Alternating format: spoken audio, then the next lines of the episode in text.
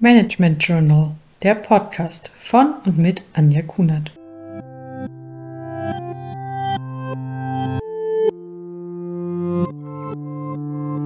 Hallo, heute spreche ich über das Thema mentale Gesundheit als Erfolgskriterium wertschätzen. Wie gesagt, ist das Arbeitsleben ein Dauerlauf und kein Sprint.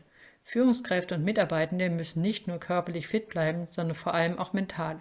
In dieser Folge spreche ich darüber, wie das gelingen kann und wie herausfordernd es doch sein kann, die mentale Gesundheit von Mitarbeitenden sicherzustellen. 2018 waren psychische Erkrankungen die zweithäufigste Diagnosegruppe bei Krankheits- bzw. Arbeitsunfähigkeitsbescheinigungen. Das dürfte in den letzten drei Jahren nicht besser geworden sein. Zusätzlich sind Personen, die wegen psychischer Krankheiten krankgeschrieben werden, im Schnitt dreimal so lange abwesend wie Personen mit anderen Krankheiten. Das bedeutet, dass das Thema sowohl eine Führungs- als auch eine Managementaufgabe ist. Aus meiner Sicht kann viel von Unternehmensseite richtig gemacht werden. So kann das Thema mentale Gesundheit von Unternehmensseite aus verstärkt behandelt werden. Führungskräfte können geschult werden und es können klare Regeln festgelegt werden. Außerdem können Programme für Mitarbeitenden angeboten werden.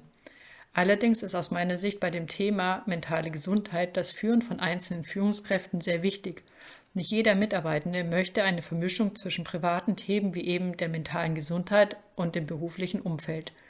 Doch was können Sie als Führungskraft tun? Aus meiner Sicht ist es immer ein sehr schmaler Grat zwischen Fürsorgepflicht und Recht auf Privatheit, der akzeptiert werden muss, wenn Personen nicht über das Thema mentale Gesundheit sprechen wollen. Aber es ist sehr wichtig, regelmäßig zu sprechen. In mitarbeitenden Gesprächen kann immer sehr ehrlich gefragt werden, wie geht es dir? Wie geht es Ihnen? Oder auch, war das Gespräch für Sie, für dich so in Ordnung? Oder gibt es noch Dinge, die besprochen werden sollen? Außerdem kann aktiv nach Gefühlen gefragt werden.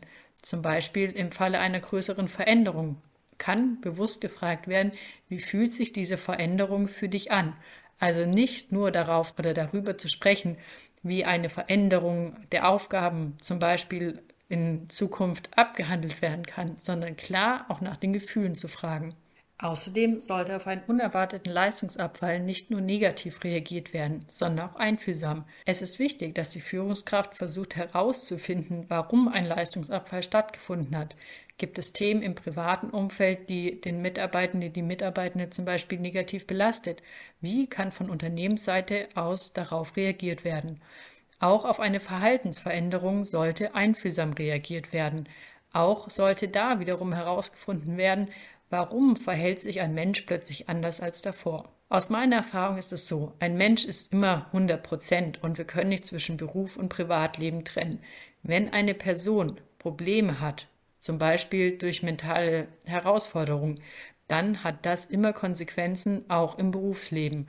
Und daher ist es die Aufgabe der Führungskraft, diese Person so gut wie möglich zu unterstützen, mit den Herausforderungen zurechtzukommen.